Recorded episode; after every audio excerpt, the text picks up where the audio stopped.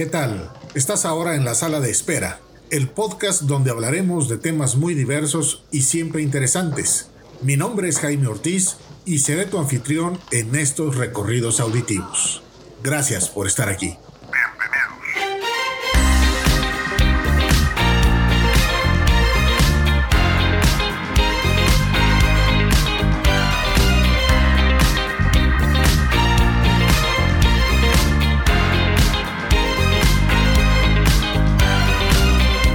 En esta serie de tres episodios de la sala de espera, hablaremos del lenguaje inclusivo, conoceremos qué es y cuál es su finalidad, revisaremos el origen del debate entre la identidad de género y el uso del idioma, la postura académica en cuanto a la claridad del lenguaje y el valor de las palabras incluyentes, así como su llegada a nuestras vidas. Descubramos pues si se trata de una ideología política o estamos atestiguando la evolución del lenguaje. Tercera parte. Cabe aquí preguntarnos si el lenguaje inclusivo es una ideología política o estamos ante la evolución del lenguaje. La polémica sobre el lenguaje inclusivo es relativamente novedosa a nivel social, aunque el debate sobre la existencia de formas sexistas lleva ya varias décadas. La actual difusión del debate en la sociedad no parece responder tanto a un repentino interés sobre el lenguaje mismo, sino a las sucesivas luchas de los movimientos feministas y el LGBT que han logrado instalar en la agenda pública temáticas de género que antes no se habían tomado en cuenta o estaban relegadas a espacios muy restringidos. El impacto de estas discusiones sociales y políticas ha sido de tal magnitud que los grupos activistas han logrado que se plasmen muchas de sus demandas en leyes que les reconocen explícitamente derechos antes negados o sobreentendidos. Como todo fenómeno político de peso, estos procesos también toman a la lengua como un campo de disputa y entonces el cuestionamiento de una concepción binaria y patriarcal de la identidad de género tiene su correlato en el cuestionamiento del masculino genérico y otras formas del lenguaje que se consideran sexistas. Sostienen muchos académicos que en ocasiones se producen posiciones críticas hacia la lengua a propósito de temas lingüísticos sensibles. Estas emanan normalmente de colectivos sociales, cobran actualidad y presencia en medios de comunicación y redes sociales, a la par que generan incertidumbre y división de posiciones entre los hablantes. Es normal que en estas situaciones, tanto los colectivos como las instituciones vuelvan su mirada hacia universidades, academias y otras asociaciones interesadas en el uso del idioma español para solicitar una opinión autorizada. La tesis más frecuente en el frente ideológico de las reivindicaciones a propósito del sexismo lingüístico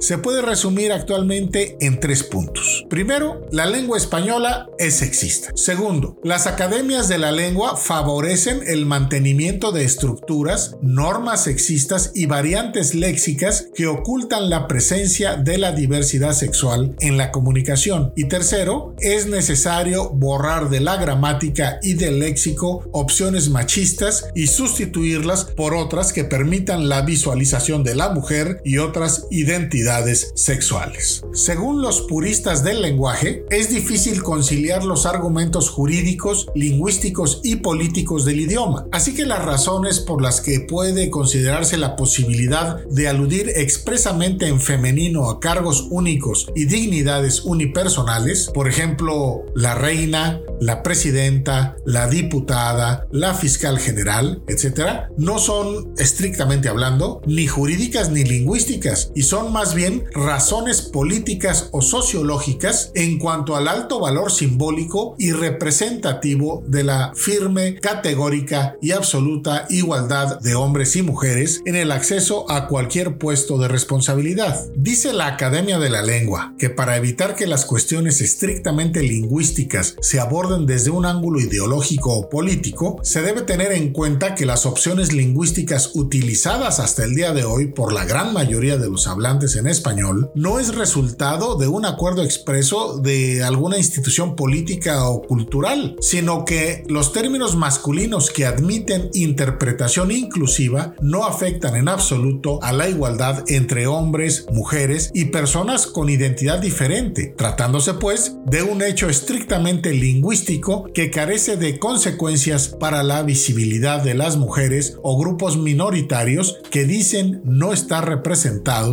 en la gramática española. Por su parte, los defensores del lenguaje inclusivo sostienen que no es cierto que este dificulte la comprensión del español. Se apoyan en algunos estudios locales elaborados con la participación de unas 500 personas, comprobando que en palabras estereotípicamente masculinas, el masculino genérico es menos eficaz para representar a un grupo de personas diversas. Por ejemplo, decir camioneros genera la imagen de un grupo conformado solo por hombres, mientras que la palabra camioneres muestra un grupo de personas de distinto género. En otro de los estudios, se midió el tiempo de procesamiento de formas masculinas genéricas como en los plomeros e inclusivas como les plomeres, y se encontró que no había diferencias significativas y que en general el cerebro se tarda menos en comprender las formas no binarias, lo que significaría que las formas no binarias comunican la diversidad de género mejor que el masculino genérico y se procesan igual o más rápidamente. En términos cognitivos, la lingüística diferencia lectura de escritura como dos procesos muy cercanos pero diferentes y hasta la fecha no existen investigaciones calificadas que comparen la comprensión lectora de formas masculinas con las no binarias, de manera que por el momento no se sabe si una es mejor que la otra. Aún es muy pronto para saber si el lenguaje inclusivo está cambiando a la lengua española. Según un análisis sobre el uso del lenguaje inclusivo, hay cuatro palabras que reúnen el 74% de usos inclusivos, ya sea con la letra E, X o la arroba. Y estas palabras son todes, amigues, ellas y chiques. Si esto es así, pareciera que por ahora el lenguaje incluyente sería más un fenómeno de creación léxica, es decir, incorporar nuevas palabras o formas de algunas palabras, y no tanto de innovación gramatical en un sentido de introducir el sistema de género no binario en el idioma. Uno de los argumentos básicos de quienes sostienen que la lengua española es sexista se centra en la carencia histórica de términos femeninos en oposición patente con el número de voces masculinas para designar determinadas cosas y por ello, para quienes respaldan el uso del lenguaje inclusivo, es claro que el papel del lenguaje en general es central en la producción y reproducción de las desigualdades humanas, pero que también puede contribuir a la transformación de subjetividades e identidades colectivas. Por otro lado, muchos consideran que esa producción y reproducción de las desigualdades humanas no es producto de las palabras del lenguaje que son entelequias, sin existencia material, sino de quienes las usan y la forma en que las usan. Por eso la lentitud con la que se incorporan formalmente determinadas locuciones no depende de la lengua española en sí misma, ni de las instituciones académicas que las registran y analizan, sino de la sociedad misma, pues cuando una voz se generaliza en el uso, se convierte en norma y posteriormente es ingresada en diccionarios y enciclopedias. Para comprender adecuadamente el proceso, conviene tener presentes tres conceptos clásicos de la teoría lingüística, el sistema, la norma y el habla en la formación de femeninos. El sistema es el marco esencial de una lengua, es un código que limita lo gramatical de lo agramatical y que se mantiene rígido en sus límites y estable a lo largo del tiempo pero a la vez es muy abierto y flexible en la creatividad que se despliega dentro de sus pautas, ofreciendo un sinfín de posibilidades que nunca llegan a realizarse en su totalidad. Por su parte, la norma recoge lo que en un momento dado los hablantes consideran correcto. Las reglas del sistema son estables y a la vez abiertas, pero cambian con extrema dificultad. Sin embargo, la norma es variable, es decir, es versátil. Depende de la apreciación y del uso popular. La aparición de los vocablos femeninos como presidenta, jueza o árbitra pudo extrañar al oído de muchos hablantes e incluso causar rechazo, pero estos términos estaban bien formados según el sistema de la lengua y entonces fueron aceptados por la norma e ingresaron en el diccionario. Si bien es difícil, no es imposible que lo mismo pueda ocurrir con el lenguaje inclusivo en cualquiera de sus modalidades, con la letra E, la X o el símbolo de arroba, pues la creación de este tipo de locuciones suele causar sorpresa y rechazo, pero con el paso del tiempo, si encajan en el sistema de la lengua, terminarán por Por el momento, el lenguaje inclusivo es claramente un fenómeno discursivo de uso consciente del lenguaje, por lo que existe la posibilidad de que en el futuro se empiece a usar de manera no consciente o espontánea, sin oposición social generalizada, lo cual tarde que temprano llevará a este tipo de comunicación a ser aceptada por todos los que hablen español, aunque no la utilicen, particularmente si su uso es sistemático, estable, con significado bien definido y continuidad de formas de marcación de género e identidad sexual. Independientemente de lo que hemos platicado hasta ahora, existe un debate más sensible. Actualmente la sensibilidad más álgida del debate está en determinar si se debe enseñar en las escuelas el lenguaje inclusivo. En algunos países se discute si se debe alentar en las escuelas el aprendizaje de formas no binarias en el lenguaje escrito y hablado, teniendo en cuenta que la normativa del español en relación con las reglas ortográficas no representaría ningún problema, puesto que se escribiría con reglas ortográficas unificadas para todo el ámbito hispánico. Parte del debate normativo surge porque se trataría de nuevos usos que no están reglamentados y por lo tanto no hay una referencia desde la cual determinar si son aceptados o correctos. Sin embargo, a través de la enseñanza escolarizada se legitimaría el aprendizaje y el uso de la lengua incluyente, estructurando su funcionamiento y utilidad y eventualmente llegar a incluir sus términos en diccionarios y libros escolares, que estos instrumentos solo registran los usos ya asentados en las comunidades. Para muchos, el lenguaje sexista no se corrige mejorando la gramática, sino erradicando prejuicios culturales por medio de la educación. Las lenguas naturales son en sí mismas mecanismos limpios que ofrecen soporte tanto a expresiones bellísimas como a comunicaciones horribles. Lo mismo a enunciados verdaderos que a mentiras perversas, igual a insultos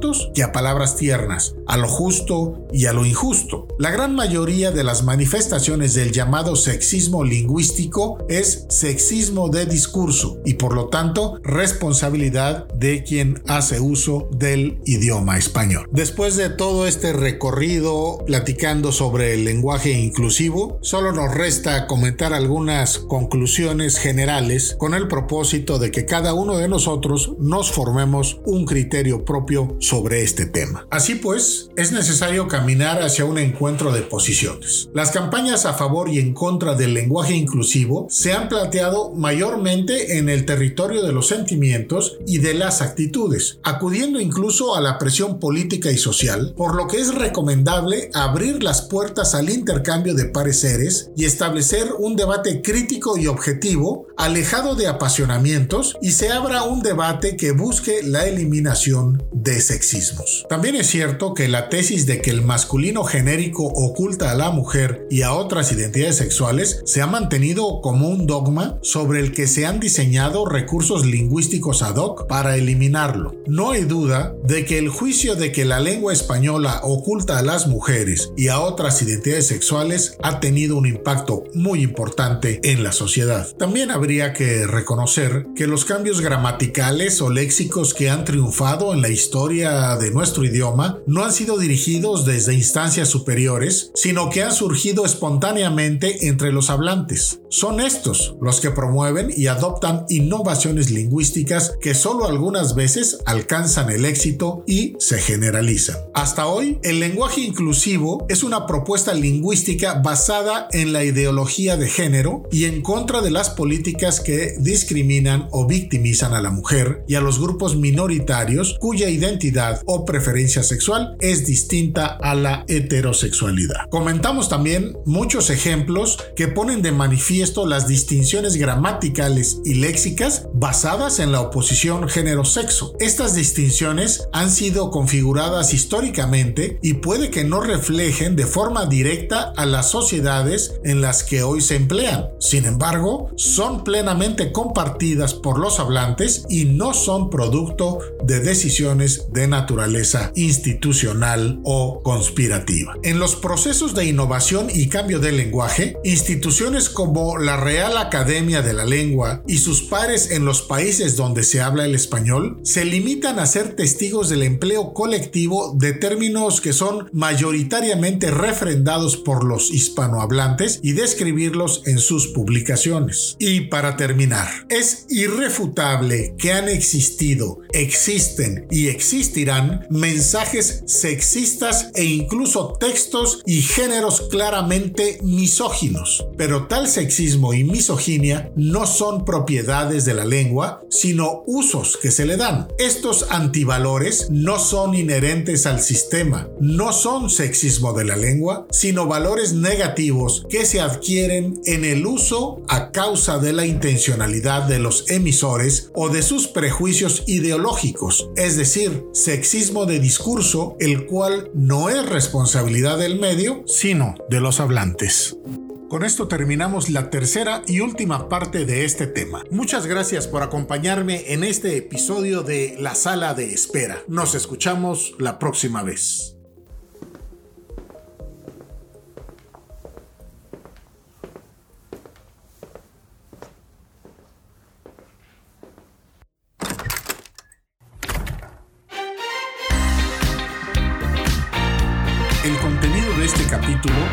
Basado en diversas fuentes académicas y periodísticas, entre ellas el documento ¿Qué dice la lingüística sobre el lenguaje inclusivo? de la Facultad de Filosofía y Letras de la Universidad de Buenos Aires, el informe de la Real Academia Española sobre el lenguaje inclusivo y cuestiones conexas, la introducción al análisis crítico del lenguaje inclusivo de Adriana Bolívar de la Asociación Latinoamericana de Estudios del Discurso y el análisis cognitivo prototípico de las nuevas conceptualizaciones de género en el español de la Universidad de Buenos Aires.